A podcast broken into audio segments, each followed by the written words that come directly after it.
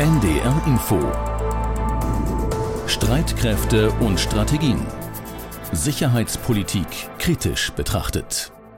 Guten Tag und herzlich willkommen zur 24. Sonderausgabe von Streitkräfte und Strategien, dem täglichen NDR Info Podcast zum Krieg in der Ukraine. Alle Folgen gibt es wie immer in der ARD Audiothek. Auf der Suche nach wenigstens einem kleinen Lichtblick in all dem Dunkel des Krieges bin ich heute auf diese Meldung gestoßen, tagesschau.de. Da steht, trotz schwerer Spannungen zwischen Russland und dem Westen wegen des Ukraine-Krieges sind drei russische Raumfahrer jubelnd auf der internationalen Raumstation ISS empfangen worden. Wenn man weiterliest, erfährt man, beim Andocken trugen sie gelbe Overalls mit russischen Flaggen zwar, aber auch mit vielen blauen Streifen drauf und Aufnähern. Blau-Gelb, das sind ja die Farben der Ukraine. Ob das eine Solidaritätsbekundung sei, sind die sinngemäß gefragt worden und haben verständlicherweise nicht wirklich direkt was dazu gesagt. Aber einer meinte denn doch, dass jede Besatzung so gewohnheitsmäßig die Fluganzüge selber auswählen könne. Es habe halt viel gelbes Material gegeben und deshalb habe man gelb tragen müssen. Okay. Das und die Tatsache, dass die Begrüßung mit den bereits an Bord befindlichen Besatzungsmitgliedern, zwei Russen, vier Amerikanern, und dem deutschen Matthias Maurer wie üblich ganz besonders herzlich ausfiel mit Umarmungen und Schulterklopfen, das alles ist auf jeden Fall ein Signal. Ein Signal auch gegen die Show, die Russlands Präsident Putin gestern zum achten Jahrestag der Krim-Annexion veranstalten ließ, mit einer Rechtfertigungsrede auch für den Krieg in der Ukraine vor etwa 80.000 Zuschauern in einem Moskauer Stadion. Ob die alle freiwillig dabei waren und gejubelt haben, das wird heute in vielen Blogs und Berichten bezweifelt. Während über den Wolken, wie eben gesagt, also auf der ISS frei nach Reinhard May, eben nicht nur die Freiheit, sondern auch die Freundschaft weiter grenzenlos zu sein scheint. Dankeschön für diese Geste. Aber jetzt zu den Fakten des Krieges. Darum geht es in diesem Podcast. Ich spreche auch heute wieder mit Andreas Flocken, dem verantwortlichen Redakteur von Streitkräfte und Strategien und sicherheitspolitischen Experten bei NDR Info. Mein Name ist Carsten Schmiester. Ich arbeite zusammen mit Andreas in der aktuellen Redaktion. Wir nehmen dieses Gespräch auf am Samstag, den 19. März um 16 Uhr. Andreas, Gespräche, immer das Thema Nummer eins bei uns. Jetzt nochmal wieder zwischen der Ukraine und Russland. Die Verhandlungen gehen ja offiziell weiter. Gibt es da Neues? Ja, die Gespräche treten aber offensichtlich weiterhin auf der Stelle. Wohl auch deshalb hat der ukrainische Präsident äh, Zelensky Russland zu ernsthaften Verhandlungen aufgefordert. Verhandlungen über Frieden und Sicherheit für die Ukraine seien die einzige Chance für Russland, die durch eigene Fehler verursachten Schäden zu begrenzen, so der ukrainische Präsident. Und einmal mehr forderte Zelensky ein Treffen mit Putin. Aber Russland ist dazu weiterhin nicht bereit. Also nach einer Annäherung der Position sieht das alles weiterhin nicht aus. Denn nach außen heißt es ja aus dem Kreml weiter, die militärische Spezialoperation, muss man sagen, so sagt das ja Moskau immer wieder, laufe weiterhin nach Plan. Die Wirklichkeit sieht allerdings äh, anders aus, gerade bei den russischen Truppen. Und das erkennt man auch heute wieder an der militärischen Lage in und um Kiew, der Hauptstadt. Ja, in der Tat, da gibt es weiterhin hm. keine wesentlichen Veränderungen. Gegenüber den Vortagen im Norden und Nordwesten stehen weiterhin russische Verbände und bereiten sich offenbar auf eine Belagerung vor. Aber die Stadt ist weiterhin nicht umschlossen. Nach wie vor gibt es vor allem im Osten unweit der Stadt heftigen Widerstand, sodass die russischen Truppen nicht wie anscheinend geplant vorrücken können. Und auch im Süden ist die Stadt nach wie vor offen. Experten des britischen Verteidigungsministeriums gehen davon aus, dass die russischen russischen Truppen weiterhin nicht ihre operativen Ziele erreicht haben. Grund sei zum einen der heftige Widerstand der Ukraine, aber auch es gibt logistische Probleme, so ist zu hören. Russische Truppen hatten zwar bisher immer die Initiative, das heißt, das ukrainische Militär konnte nur reagieren. In einigen Regionen sieht das aber inzwischen etwas anders aus. Russische Verbände sehen sich inzwischen mit Gegenangriffen der ukrainischen Streitkräfte konfrontiert zum Beispiel in der Südukraine, in Cherson, die Stadt und die Region hatten russische Truppen bereits unter ihre Kontrolle gebracht. Aber der Flugplatz der Stadt ist jetzt wieder umkämpft. Dabei äh, sollen die ukrainischen Streitkräfte auch bewaffnete Drohnen eingesetzt haben. Und Russland hat dort wohl auch ziemliche Verluste hinnehmen müssen. Kämpfe gibt es aber auch weiterhin in der eingeschlossenen südukrainischen Hafenstadt Mariupol. Es heißt aber auch, dass inzwischen mehrere tausend Einwohner die Stadt inzwischen verlassen konnten. Andreas, wie sieht es denn im Westen der Ukraine aus? Da war bislang ja relative Ruhe. Es hat vereinzelte Angriffe gegeben, aber jetzt offenbar auch wieder erneut. Ja, jetzt hat es wieder Angriffe mhm. gegeben. Angegriffen wurde unter anderem ein militärisches Ziel im Südwesten des Landes in der Nähe der rumänischen Grenze und zwar mit einer der modernsten Waffen Russlands. Nach Angaben des Verteidigungsministeriums in Moskau ist jetzt auch erstmals eine Hyperschallrakete mit dem Namen Kinschall eingesetzt worden und das Ziel sei ein Waffenlager gewesen und dieses Munitionsdepot ist offenbar zerstört worden. Da muss ich jetzt nachfragen, denn das ist die Meldung, die heute auch zum Beispiel bei den Kollegen von Tagesschau Online ganz weit oben ist. Hyperschallrakete, das klingt nach neuer Wunderwaffe. Das macht erstmal Angst, Leuten, die sich nicht damit auskennen, aber möglicherweise auch Fachleuten, äh, wie du einer bist. Was ist das für ein Waffensystem? Naja, äh, Kindschall heißt erstmal übersetzt Dolch. Und äh, die Kindschall-Rakete ist eine Hyperschallrakete. Das heißt, sie erreicht eine 10 bis 12-fache Schallgeschwindigkeit. Äh, schon aufgrund dieser hohen Geschwindigkeit kann sie praktisch nicht bekämpft werden.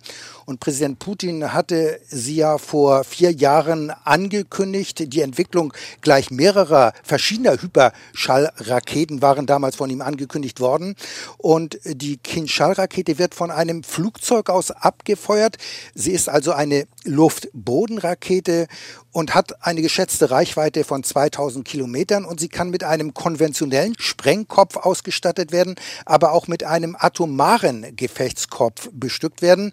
Und ähm, das Besondere an dieser Kinschall-Rakete ist, sie kann zudem während des Fluges manövriert werden. Das heißt, es kann nachgesteuert werden. Das heißt, es ist nicht erkennbar, welches Ziel genau angegriffen werden soll. Und damit ist diese Waffe für die Raketenabwehr praktisch nicht zu bekämpfen, weil erst im letzten Augenblick klar wird, welches Ziel die Rakete treffen soll. Also die Entwicklung dieser Hyperschallwaffen ist letztlich eine Reaktion der Russen auf den Aufbau der US-Raketenabwehr. In Rumänien gibt es so eine US-Raketenabwehr, auch in Polen, da befindet sie sich im Aufbau. Und zur Erinnerung, Moskau befürchtet ja, durch die US-Raketenabwehr könnte das eigene nukleare Vergeltungspotenzial neutralisiert werden. Also das Grundprinzip der nuklearen Abschreckung könnte ausgehebelt werden. Und das Prinzip heißt ja etwas äh, einfach ausgedrückt, wer zuerst schießt, der stirbt als Zweiter. Und wir haben ja in diesem Podcast hierüber schon mal gesprochen. Und mit der Entwicklung der Hyperschallraketen und anderer Hyperschallwaffen und der Kindschallrakete, wie gesagt, will Moskau sicherstellen, dass gegebenenfalls das eigene nukleare Vergeltungspotenzial bei einem eventuellen Nuklearangriff weiter intakt bleibt und gegebenenfalls auch die US-Raketenabwehr bei einem Gegenschlag überwinden kann. Also aus Moskauer Sicht sind diese Hyperschallwaffen der Versuch, die sogenannte strategische Stabilität aufrechtzuerhalten. Man muss aber auch sagen, der Einsatz der äh, Kindschall-Hyperschallrakete jetzt im Ukraine-Krieg, der macht in meinen Augen eigentlich äh, keinen großen Sinn. Um ein Waffendepot zu treffen, könnte man auch ganz normale Marschflugkörper oder auch andere Waffen einsetzen. Aber der Einsatz der Kindschall-Rakete kann natürlich eine Machtdemonstration sein nach dem Motto, guck mal, was wir alles hier noch äh, an Superwaffen haben. Aber es gibt auch Berichte, dass Russland inzwischen die Präzisionswaffen ausgehen und möglicherweise ist ja auch deswegen die Kindschall-Rakete Rakete zum Einsatz gekommen. Denn nach Angaben des Pentagons, also des US-Verteidigungsministeriums, haben die russischen Streitkräfte bisher mehr als 1000 Raketen eingesetzt. Und äh, es ist nicht ausgeschlossen, dass da gar nicht mehr so viele Präzisionswaffen in den russischen Militärarsenalen vorhanden sind. Also ein spektakulärer Einzelschlag im Moment. Ansonsten sieht es ja nach allem, was wir so lesen und recherchieren, nicht gut aus nach wie vor für die russischen Truppen. Das Vorrücken passiert, wenn überhaupt, dann nur sehr, sehr langsam. Wie siehst du im Moment äh, auch die Analyse, die man ja überall bekommt, dass die russische Militärführung sich gewaltig verkalkuliert hat? Ja, das kann man eigentlich nur bestätigen. Das haben wir hier auch schon mehrfach gesagt. Also die Annahme war ja, dass es kaum Widerstand geben würde und die Angreifer quasi als Befreier äh, in der Ukraine begrüßt äh, würden. Und das ist eine gravierende Fehleinschätzung und sie kann eben durchaus dazu führen, dass der Feldzug letztlich zu einem Debakel für Russland werden könnte. Schon allein mit Blick auf die Verluste. Die Rede ist mittlerweile von 6.000 bis 7.000 getöteten russischen Soldaten und das sind Zahlen des US-Verteidigungsministeriums und das sind eher konservative Schätzungen. Und dazu muss man auch noch die Verwundeten eigentlich streng genommen dazu rechnen und dann müsste man die Zahl der Gefallenen nochmal mit dem Faktor 3 multiplizieren. Also der Ukraine-Krieg, der könnte für Russland durchaus ein zweites Afghanistan werden. Also die Führung der russischen Streitkräfte hat sich hier deutlich verkalkuliert und ähm, man versucht zwar inzwischen umzuplanen und sich auf die neue Lage einzustellen, aber trotzdem haben die russischen Streitkräfte weiterhin äh, mit großen Problemen äh, zu kämpfen. Wir haben ja hier in diesem Podcast bereits über die Logistik und den Nachschub gesprochen. Also wenn russische Verbände vorrücken, dann werden die Nachschublinien länger und müssen in einem feindlichen Umfeld natürlich besonders gesichert werden. Dafür braucht es aber mehr Soldaten. Und für Rätselraten hat ja auch der mehrere Tage äh, lang stehende rund 60 Kilometer lange Konvoi im Norden gesorgt und die russischen Truppen standen dort wie auf dem Präsentierteller. Sie waren damit auch ein leichtes Angriffsziel für ukrainische Kräfte und es hat eine Zeit lang gedauert, bis sich die Kolonne schließlich aufgelockert hat und die Fahrzeuge dann abseits der Straße in Deckung gegangen sind beziehungsweise unter Bäume gezogen sind, dass sie nicht sofort aus der Luft erkennbar waren. Offenbar dauerte es, bis die Einheiten entsprechende Befehle bekommen haben und das zeigt, es gibt praktisch keine Eigeninitiative in der Truppe, um selbstständig solche Entscheidungen zu treffen. Der Hintergrund ist, in den russischen Streitkräften gilt als Führungsgrundsatz die Befehlstaktik und nicht die sogenannte Auftragstaktik. Die lässt den jeweiligen äh, Soldaten nämlich normalerweise den Freiraum zu, Entscheidungen nach Lage gegebenenfalls selbst zu treffen. Aber wie gesagt, in Russland hat man die Befehlstaktik. Das hat aber zur Konsequenz, dass Truppenverbände lange Zeit einfach stehen bleiben und auf neue Befehle warten, wenn sich die Lage geändert hat. Und das ist auch in der Ukraine zu beobachten. Und das ist natürlich natürlich ein riesiger Nachteil bei der russischen Truppe. Die ukrainische Truppe ist ja, das haben wir auch schon besprochen, äh, auch NATO geschult. Das heißt, die dürften diese Auftragstaktik anwenden. Das lesen wir auch immer wieder. Und sie haben auch noch zumindest in Teilen eine funktionierende Luftwaffe, Andreas. Viele Experten wundern sich, dass weiterhin noch ukrainische Kampfflugzeuge starten und landen können. Ja, in der Tat, das ist vollkommen überraschend, muss ich dazu sagen, und das sehen auch viele Experten so, dass die russischen Luftstreitkräfte bis heute keine Luftüberlegenheit herstellen konnten. Äh, wir haben ja auch schon gehört, und das hatten wir auch hier in diesem Podcast berichtet, dass russische Kampfflugzeuge ihre weitreichenden Raketen und Marschflugkörper auf ukrainische Ziele oft auch aus dem russischen Luftraum abfeuern. Also sie versuchen ganz offenbar bei Angriffen äh, den ukrainischen Luftraum zu meiden. Das liegt natürlich an der Luftverteidigung, die noch intakt ist. Und der Angriff am Freitag auf das Flughafengelände im Westen der Ukraine bei Lviv, der erfolgte zum Beispiel aus dem Schwarzen Meer. Nach ukrainischen Angaben haben dort Kampfflugzeuge sechs Marschflugkörper abgefeuert. Zwei Flugkörper seien von der Luftverteidigung dann abgewehrt worden. Also die ukrainische Luftverteidigung konnte bis heute nicht komplett ausgeschaltet werden und äh, dem ukrainischen Militär gelingt es eben immer wieder weiterhin, die relativ großen Kampfdrohnen aus der Türkei einzusetzen, aber auch Kampfflugzeuge der ukrainischen Luftwaffe können weiterhin starten und landen, weil die russischen Luftstreitkräfte, wie gesagt, den Luftraum nicht äh, kontrollieren. Und diese fehlende Lufthoheit ist auch aus einem anderen Grund noch eigentlich wichtig oder hat dazu geführt, dass es praktisch keine Luftnahunterstützung der russischen Bodentruppen gibt. Äh, nur noch einmal zum Verständnis, wenn Bodentruppen beim Vorrücken nicht vorankommen, dann ist normalerweise für Militärs immer die Unterstützung aus der Luft eine Option. Dafür hat die Truppe am Boden normalerweise beispielsweise sogenannte Forward Air Controller oder Fliegerleitoffiziere, die fordern dann im Bedarfsfall Luftunterstützung an. Äh, das kennen wir auch aus Afghanistan. Militär sprechen dann auch vom Close Air Support, also Luftnahunterstützung. Die gibt es aber im Ukraine-Krieg überhaupt nicht und militärische Kenner wundern sich zudem auch noch. Ich will jetzt gar nicht so weit gehen, dass es aber das sogenannte Gefecht der verbundenen Waffen überhaupt nicht gibt. Also das Zusammenwirken von Artillerie, Kampfpanzern und auch Schützenpanzern, auch das findet nicht statt.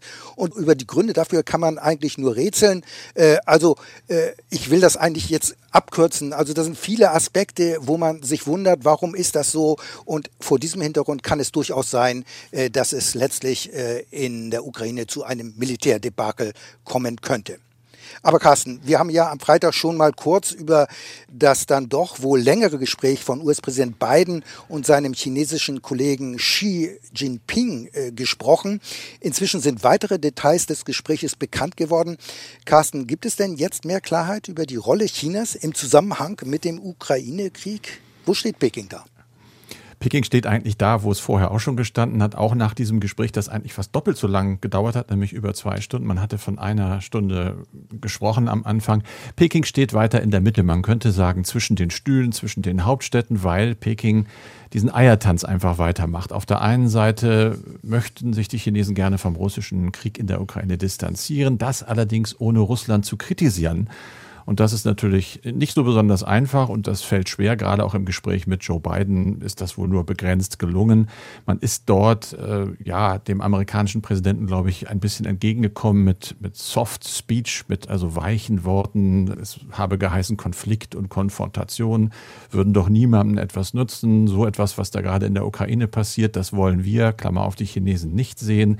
Äh, Xi hat noch in, dem Telefonat appelliert, dass man jetzt gemeinsam äh, für den Frieden in der Welt doch arbeiten solle. Zwischenstaatliche Beziehungen dürften nicht das Stadium militärischer Feindseligkeiten erreichen, haben sie aber gerade. Er hat äh, gefordert, dass es Verhandlungen zur Beendigung des Krieges gibt. Die gibt es ja schon, wenngleich sie sich auch nicht fortbewegen. Er hat dann auch nochmal gesagt, dass die NATO Gespräche mit Russland aufnehmen sollte, um die hinter dem Krieg liegenden Konflikte zu lösen. Das ist ja Putins Argumentation. Damit ist in Wirklichkeit auch im Moment nicht zu rechnen. Das war also sicherlich so ein Abtasten, ein gegenseitiges, ohne großartig Positionen zu verändern. In der Substanz heißt das, das US-chinesische Verhältnis bleibt weiter angespannt. Blinken, der Außenminister, hat ja von Anfang an gesagt, sollten die Chinesen irgendetwas unternehmen, was Russland hilft, entweder gegen die Sanktionen oder im Krieg selber, dann werde man Peking zur Verantwortung ziehen. Sieht nicht richtig gut aus. Jetzt kommt noch von der Seite Sergei Lavrov, der russische Außenminister, der hat nun heute behauptet, das Zusammenwirken zwischen China und Russland werde enger. Wenn man Lavrov kennt, kann man das eigentlich nur so deuten, dass er sich doch Sorgen macht, dass es eben nicht so ist. Man muss eigentlich immer alles auf den Kopf stellen und dann kommt man der Wahrheit in etwa näher. Ich gehe also davon aus, dass dieses Gespräch schon ein bisschen äh, dafür gesorgt hat, dass China vorsichtig ist. Aber das sind die ohnehin, denn sie wollen natürlich auch ihre Hauptmärkte nicht verlieren. Und das sind nun mal die USA und das ist Europa. Es war ja immer die Befürchtung in Washington, dass China ähm, Russland unterstützen könnte, wirtschaftlich oder militärisch. Weiß man denn überhaupt, was Russland braucht, was Russland haben möchte? Russland hat ja angeblich vor der Invasion um Drohnen gebeten, um chinesische Drohnen. Das ist dementiert worden und steht jetzt einfach so im Raum. Ansonsten wird viel spekuliert und wenig äh, gewusst. Es geht möglicherweise um Ersatzteile für existierende Waffensysteme oder aber auch um Technologie, die äh, ein Dual Use hat, wie das so schön heißt, also die man sowohl zivil als auch militärisch nutzen könnte. Das wäre eine mögliche Rüstungsunterstützung seitens der Chinesen, die aber als solche nicht eindeutig zu beweisen ist.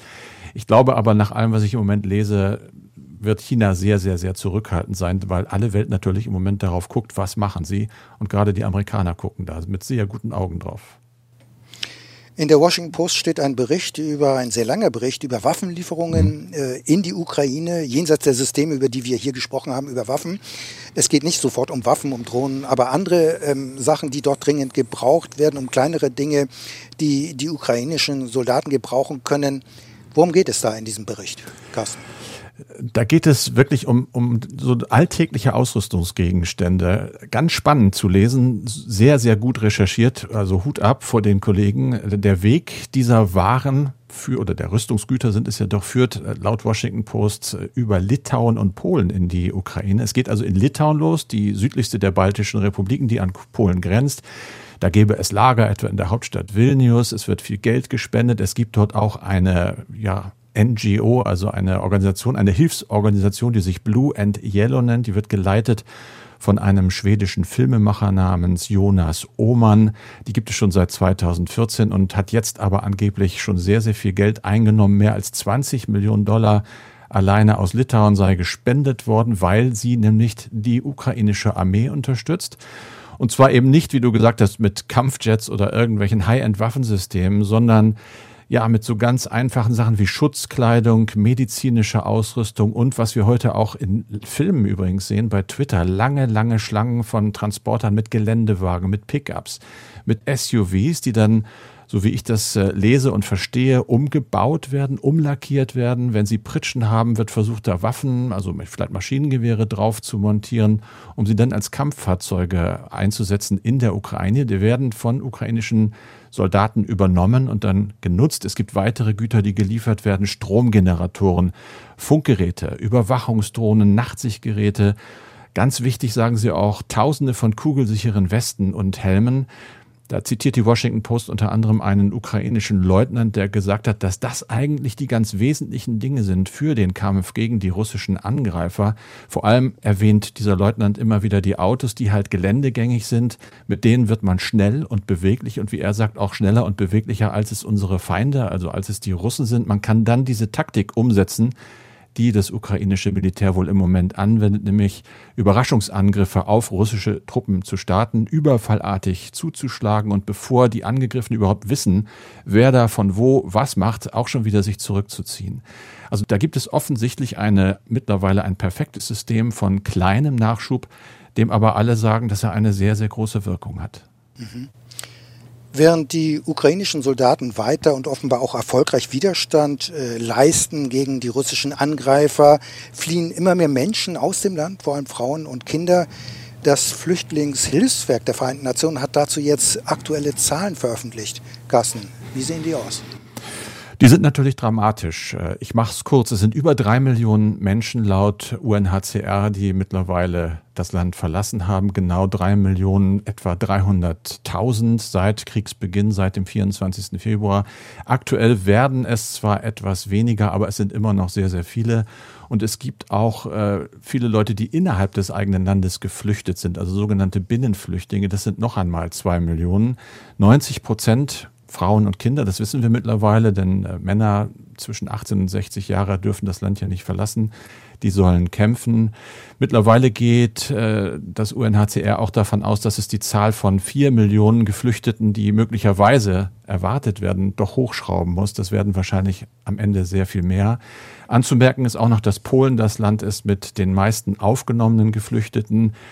Sechs von zehn Geflüchteten sind äh, über die polnische Grenze gegangen und etwa zwei Millionen so viel auch da geblieben erstmal. Es gibt äh, weitere Länder wie Rumänien, eine halbe Million aufgenommen, Moldau auch sehr, sehr viele.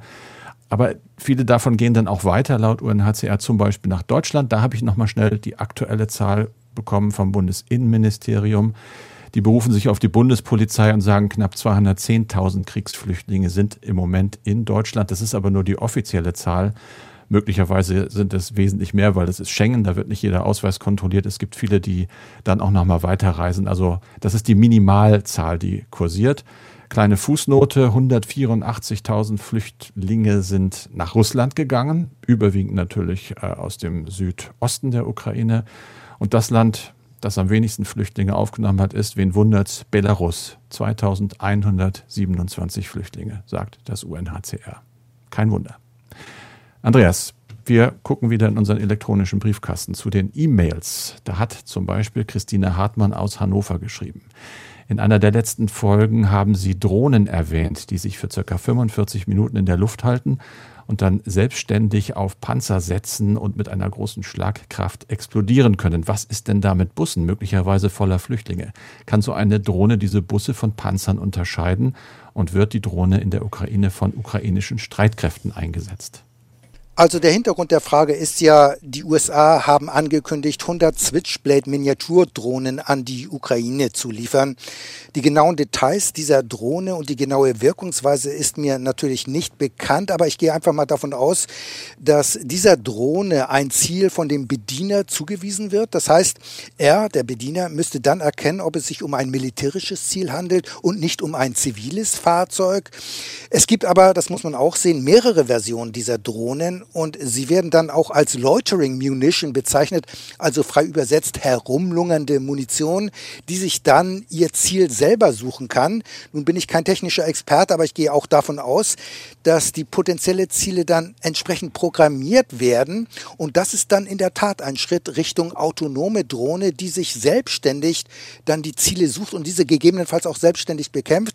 Und ein solches Vorgehen ist umstritten, weil es immer noch die Bestrebung gibt, zumindest zumindest von der Bundesregierung, dass letztlich der Mensch die letzte Entscheidung haben muss, ob ein Ziel bekämpft wird oder nicht. Aber wie autonom nun die Switchblade Mini-Drohne genau ist und wo die Grenzen liegen, das ist mir nicht bekannt, also das kann ich gar nicht sagen. Klar ist aber, in den USA wird diese Switchblade-Drohne auch als Kamikaze-Drohne bezeichnet. Und das war's für heute von Streitkräfte und Strategien mit Andreas Flocken und Carsten Schmiester. Das Ganze wie immer auch als Podcast. Alle Folgen finden Sie in der ARD Audiothek. Und zum Schluss möchte ich Ihnen noch einen anderen Podcast empfehlen. Krieg in Europa, das Update zur Lage in der Ukraine. Die Moderatoren von NDR Info bringen Sie da zweimal am Tag, nämlich morgens um 6.30 Uhr und abends um 17.30 Uhr auf den aktuellen Stand der Entwicklungen in diesem Krieg. Hören Sie gerne rein. Auch dieses äh, Stück finden Sie in der ARD Audiothek. NDR Info Streitkräfte und Strategien. Der NDR Info Podcast zur Sicherheitspolitik.